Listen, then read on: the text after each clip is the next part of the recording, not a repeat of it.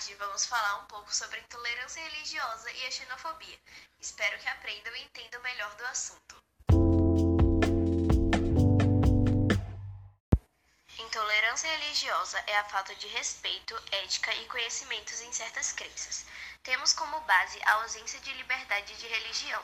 Podemos referir-se a espancamentos, torturas, perseguições e execuções injustificadas. Bem, na antiguidade houve os primeiros cristãos, que foram perseguidos. Os judeus se tornaram alvo preferencial de perseguições religiosas, antes do fim do Império Romano. Hoje existe uma lei onde é considerado crime a prática de discriminações e preconceito contra religiões. Iremos falar um pouco sobre as religiões aqui do Brasil. Temos a católica com 50%, evangélica com 31%, espírita com 3%, afro-brasileiras com 2%, ateu com 1% e judaica com 0,3%.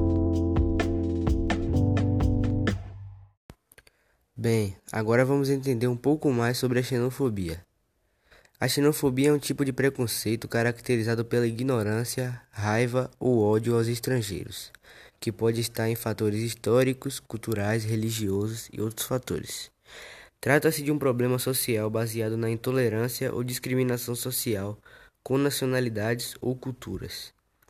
A xenofobia gera violência entre as nações do mundo, humilhação, constrangimento e agressão moral e psicológica. Tudo isso promovido principalmente pela não aceitação das diferentes culturas.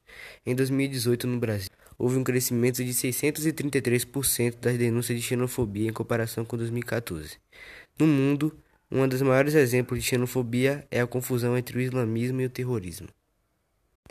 E esse foi o nosso podcast sobre intolerância religiosa e xenofobia. Muito obrigado.